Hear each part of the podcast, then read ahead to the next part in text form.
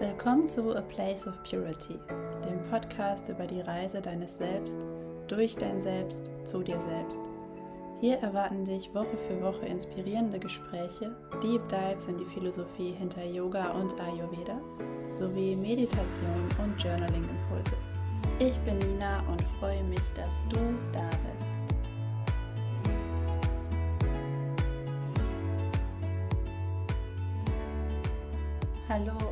Herzlich willkommen zu einer weiteren Folge A Place of Purity, der Podcast.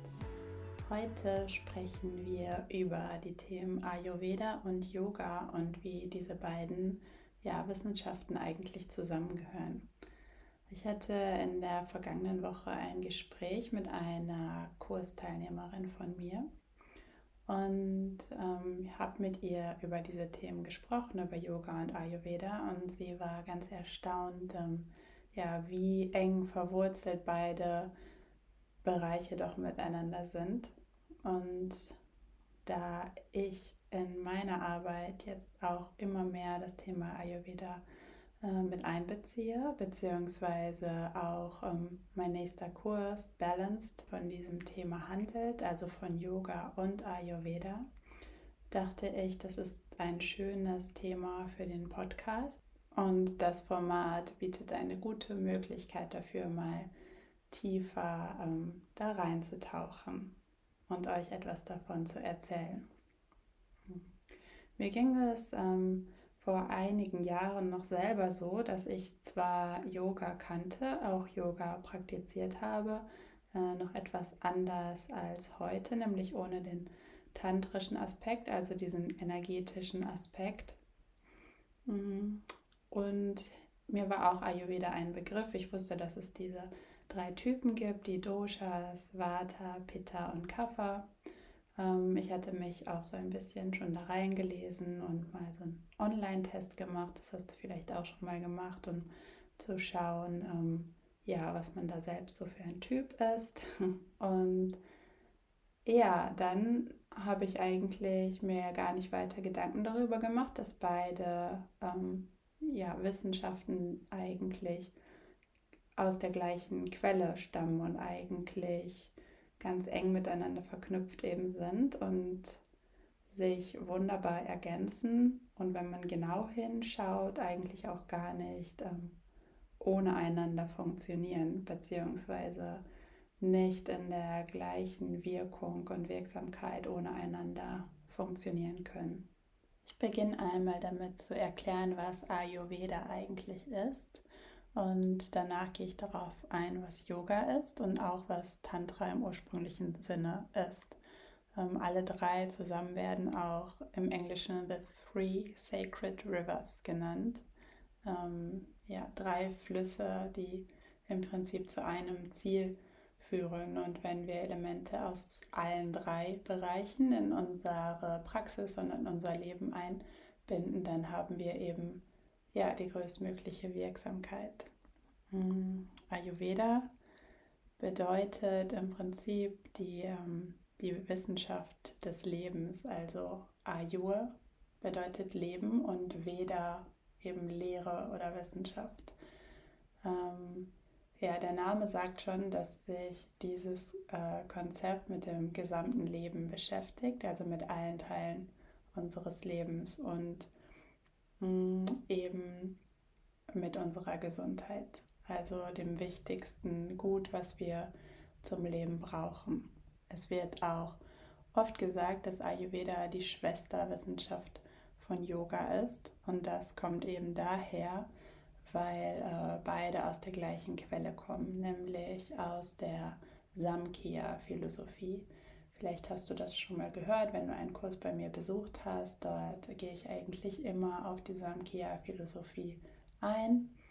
Und ja, das ist eigentlich die Big Bang Theory sozusagen, die sehr, sehr alte Big Bang Theory aus der äh, indischen Lehre sozusagen. In der Samkhya-Philosophie wird erklärt, wie Bewusstsein und Materie sich verbunden haben und daraus dann im Prinzip Leben entstanden ist. ich kann jetzt an dieser Stelle nicht so tief darauf eingehen, aber falls dich das Thema interessiert, ähm, recherchiere da gern selbst mal nach oder besuche einen meiner Kurse, wo ich auch darauf eingehe. In der Samkhya-Philosophie wird erklärt, wie, ähm, ja, wie, wie Yoga wirkt im Prinzip, äh, mit welchen Qualitäten wir im Yoga arbeiten.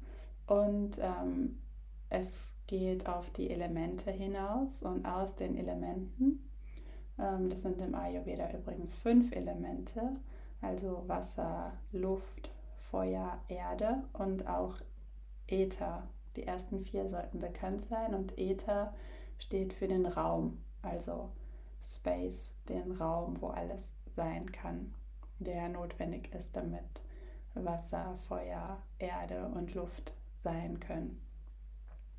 Und aus diesen fünf Elementen ähm, kommen dann die Doshas, die ayurvedischen Doshas, also Vata, Pitta und Kapha, die dir vielleicht schon ein Begriff sind oder die du vielleicht schon mal irgendwo gehört hast. Das wird ja auch manchmal in irgendwelchen Magazinen davon geschrieben oder ja, also ich glaube, sie sind schon relativ bekannt, aber falls du noch nicht weißt, worüber ich rede, dann ist das auch kein Problem. Das sind einfach die, die drei ayurvedischen Typen, sage ich mal. Wobei es nicht so ist, dass ähm, wir nur ein Dosha verkörpern, so wie wir zum Beispiel ein ähm, Sonnensternzeichen haben oder so. Wir haben ja eigentlich auch nicht nur ein Sternzeichen. Ähm, aber jeder von uns hat eben diese drei Doshas im, in unserer Konstitution und eins ist in der Regel mehr ausgeprägt als die anderen. Und im Prinzip schauen wir uns dann in der ayurvedischen Lehre an oder in der ayurvedischen Medizin oder wie wir es nennen möchten in der Praxis, welches Dosha gerade aus der Balance ist. Und das muss übrigens nicht immer das sein, was bei dir auch am ausgeprägtesten ist. Es kann zum Beispiel bei dir Pitta von Geburt an am ausgeprägtesten sein, aber jetzt ist bei dir Vata nicht in Balance. Das heißt, man muss schauen, ähm, wie man Warte ausgleichen kann und so weiter. Ja, genauer gehen wir auf das Thema ein im Kurs Balanced und ich werde auch bald bei Instagram noch mehr über die Doshas posten, wenn du dich da ein bisschen informieren möchtest. Im Prinzip hat Ayurveda das Ziel, ähm, den Körper zu reinigen, zu ähm, ja, purifizieren also in, in Reinheit zu bringen, also Giftstoffe und Toxine auszuleiten, all das, was wir so im Alltag zu uns nehmen über unsere Nahrung oder auch über unreine Luft oder über ähm, Produkte, die wir auf unserer Haut benutzen, also Kosmetika oder auch Kleidung und so weiter. Und ähm, ja, das soll eben im Ayurveda gereinigt werden, damit ähm, wir eben zu unserer Gesundheit kommen. Und Gesundheit wird im Ayurveda nicht so betrachtet, dass wir Symptome behandeln in erster Linie, sondern dass wir vorbeugend uns schon gesund halten. Und das ist übrigens ein Thema, wo Yoga und Ayurveda zusammentreffen, dass wir eben durch unsere Yoga-Praxis auch schon vorbeugend äh, ja, was Gutes für unsere Gesundheit tun. Deswegen ist ja Yoga zum Beispiel auch schon, ähm, wenn es als Präventionskurs angeboten wird, von vielen Krankenkassen anerkannt. Und das hat im Prinzip auch mit Ayurveda zu tun. Ayurvedische Maßnahmen ähm, bestehen in der Regel aus Routinen, die wir, ja, denen wir täglich oder ähm, zu gewissen Zeiten folgen. Ähm, das können zum Beispiel eine bestimmte Ernährung sein, beziehungsweise bestimmte Faktoren, bei denen, auf die wir bei unserer Ernährung achten. Es wird viel mit Kräutern gearbeitet und mit Gewürzen. Ähm, es können aber auch Reinigungstechniken sein, innere und äußere Reinigungstechniken, zum Beispiel das ähm, Zungeschaben oder Nasenspülungen oder ja auch ähm, die Art und Weise, wie wir essen, also nicht nur was wir essen, sondern auch wie wir essen Und ähm, Massagetechniken gehören dazu, also Selbstmassage oder ähm, ja, Massage durch einen Ayurveda-Praktiker oder Praktikerin.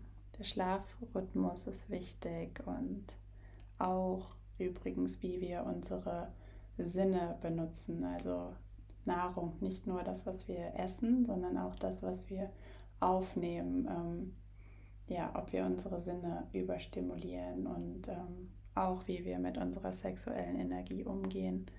Ähm, Yoga-Praktiken können dazu kommen, dazu stoßen, da gehen wir gleich noch näher drauf ein. Und ähm, ja, Ayurveda hat im Prinzip auch eine eigene Psychologie. Also ich finde das Thema super spannend und ich freue mich sehr darauf, bald mehr dazu mit euch zu teilen. Okay, kommen wir zum Thema Yoga. Yoga ist in der westlichen Welt bei uns ja meistens als diese physische Asana-Praxis bekannt, also dass wir unseren Körper nutzen, um verschiedene Posen einzunehmen, ähm, vielleicht in verschiedenen Abläufen. Und das ist eben das, was hauptsächlich als Yoga bekannt ist. Im ursprünglichen Sinne geht es aber im Yoga gar nicht so arg um den Körper, sondern im ja, im Ayurveda geht es viel mehr um den Körper, dass wir unseren Körper, wie gesagt, reinigen und stärken. Das ist Teil von Ayurveda und das fließt so ein bisschen ineinander. Also im Yoga können wir auch ähm, natürlich unseren Körper stärken und reinigen, aber Ziel dieser ganzen Übungen ist, dass wir ähm, ja, dass wir Kontrolle über unseren Verstand oder unseren Geist erlangen. Also im Yoga ähm, ich rede hier von Patanjali Yoga, also eine ursprüngliche Definition von Yoga. Da geht es eben um, um unseren Geist und um unseren Verstand. Es geht also nicht darum, dass wir diese gymnastischen Übungen ausführen, damit, ähm, ja, damit wir unseren Körper formen oder sowas. Also Yoga ist auch keine Sportart oder keine Fitnessart, sondern es geht darum, dass wir das machen, dass wir diese Übung machen, um ja in Einklang mit unserem Geist und unserem Verstand zu kommen. Warum ist das so wichtig? Weil wir im Prinzip die Wahl haben, möchte ich meinen Verstand kontrollieren oder möchte ich mich von meinem Verstand kontrollieren lassen? Und wenn wir nichts machen, also es gibt nicht nur Yoga, es gibt verschiedene ähm, ja, Methoden auf diesem Weg natürlich. Aber wenn wir nichts machen, um Klarheit über unsere Gedanken zu finden, dann kommen wir immer wieder in diese verschiedenen Muster rein. Wir fallen immer wieder in Kreisläufe hinein, in diese ja, karmischen Kreisläufe, sagen wir im Yoga. Wir haben einen, wir bekommen einen Impuls, wir machen automatisiert kommt unsere Reaktion darauf und wir handeln dann auch automatisiert auf diesen Impuls und dann geht es immer im Kreis so weiter. Das heißt, ähm, wir entscheiden dann eben nicht bewusst. Und wenn wir das machen, dann können wir nicht selbstbestimmt leben, dann können wir nicht uns entwickeln und vorankommen. Und im Prinzip soll uns Yoga und Ayurveda dahin bringen, dass wir ja, ins Reine kommen mit uns selbst und ähm, so das Leben genießen können. Also es geht darum, mm, uns als Lichtwesen sozusagen wahrzunehmen. Also dass wir eben aus diesem Bewusstsein kommen. Das ist eben der spirituelle Gedanke und auch wieder ins Bewusstsein zurückgehen. Und dieser Weg da, dorthin, der unser Lebensweg ist, und da haben wir eben gewisser, in gewisser Weise eine Wahl, wie wir den gestalten, ob wir den so gestalten, dass, dass, wir, das, dass wir diesen Weg viel genießen können, dass wir viele unserer Ziele erreichen können, dass wir über uns selbst bestimmen können und unsere eigenen Entscheidungen treffen oder ob wir eben in diesem Kreislauf von, ähm, ja, von reaktivem Verhalten bleiben. Und natürlich ähm, hat auch Privileg etwas damit zu tun. Aber wenn du dieses Privileg hast, dann darfst du das auch nutzen. Und auf diesem Weg können wir auch sehr viele schöne Sachen ähm, für andere natürlich machen. Und genau, all das funktioniert eben besser, wenn wir in dieser Selbstbestimmtheit uns bewegen. Und das ist im Prinzip der Weg, den, den Yoga uns bereiten kann. Und Yoga bedeutet im Prinzip Union oder Einheit, eben die Verbindung von, ja, von unserem eigenen Verstand, von unserem eigenen Geist mit dem universellen Bewusstsein. Das ist das Ziel im Prinzip. Aber auf diesem Weg, bis wir an diesem Ziel ankommen, ja, dürfen wir viele Erfahrungen machen und ähm, auch viele schöne Erfahrungen machen und das Leben so viel wie möglich genießen.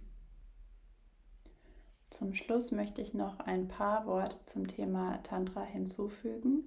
Tantra bedeutet im Kern ähm, Energiemanagement und nichts anderes. Es geht also darum, dass wir unsere Energie, die uns zur Verfügung steht, Prana, haushalten, ähm, dass wir Energie für uns gewinnen können und bewusst damit umgehen und ja, dadurch eben die Kraft für unser Leben nehmen können.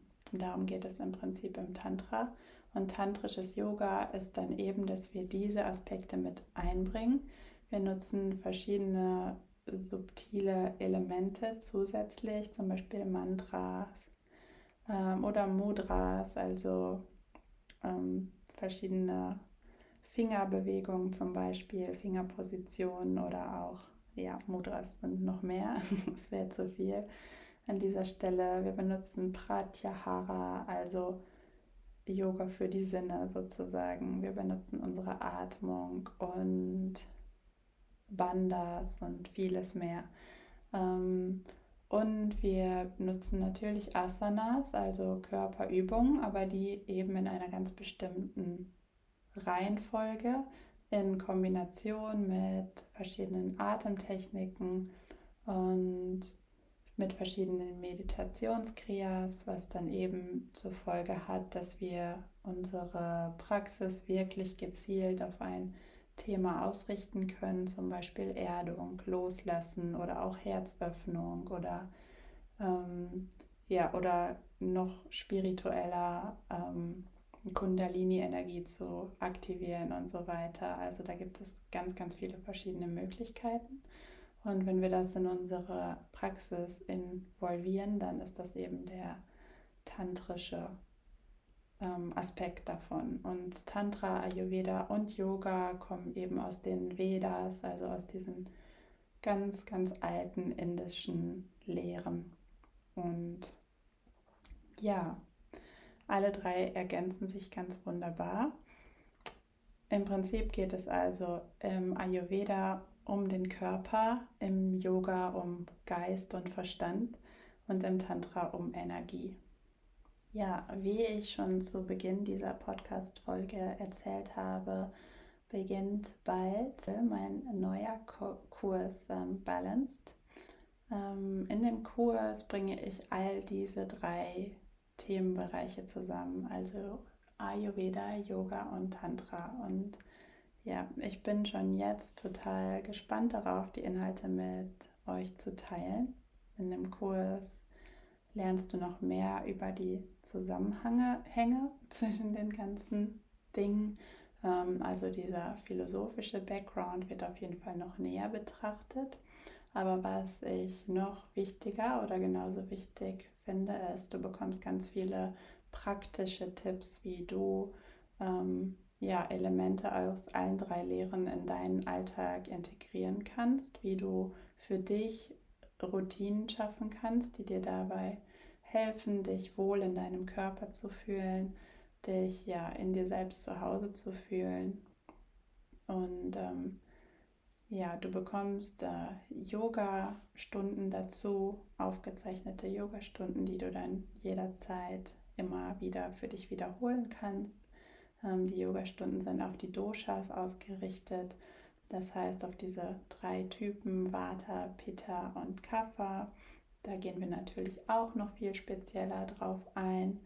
Ähm, du lernst also, wie du, was du für Veränderungen vielleicht in deine Ernährung, in deine Ernährungsweise, in deinen Tagesablauf, in deinen ähm, Schlafrhythmus oder ähm, auch in so Self-Care-Rituale bringen kannst und wie du da ja neue Kraft schöpfen kannst für dich selbst, neue Energie schöpfen kannst, sodass du ähm, selbst aufblühst.